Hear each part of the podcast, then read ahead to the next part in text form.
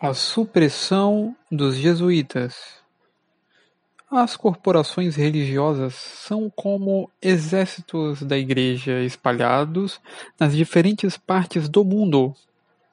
Por isso, quando se quer combater a, a religião, costuma-se começar pelos regulares, segue depois o clero, o clero secular, os bispos e por último o chefe supremo da Igreja.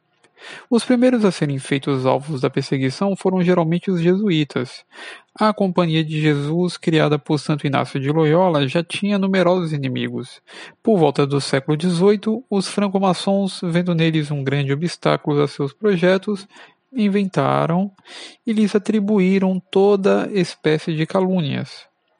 Assim conseguiram fazê-los expulsar de Portugal, da França, da Espanha e de outros reinos, e empenharam-se ante os governos civis para obrigar o sumo pontífice a suprimi-los, ameaçando com males gravíssimos se resistisse a seus desejos.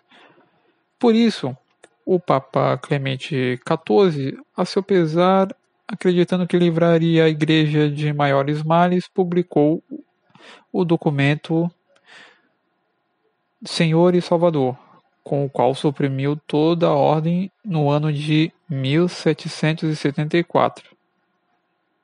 O drama começou em Portugal, pouco depois do Papa Bento XIV ter concedido ao soberano de Lisboa o título de Fidelíssimo, título que foi concedido a rei Dom João V em 1748.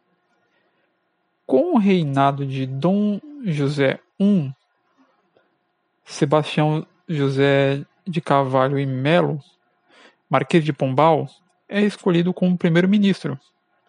Marquês de Pombal foi um dos principais responsáveis pela expulsão dos jesuítas de Portugal e das outras colônias. Mas em pouco tempo Muitos soberanos desejaram que os ditos religiosos voltassem a seus estados para cuidar da educação da juventude e cumprir os outros deveres do ministério eclesiástico. Por isso, o Papa Pio VI começou por permitir que os jesuítas permanecessem na Rússia e que pudessem viver juntos em outras partes sempre que assim o desejassem os soberanos.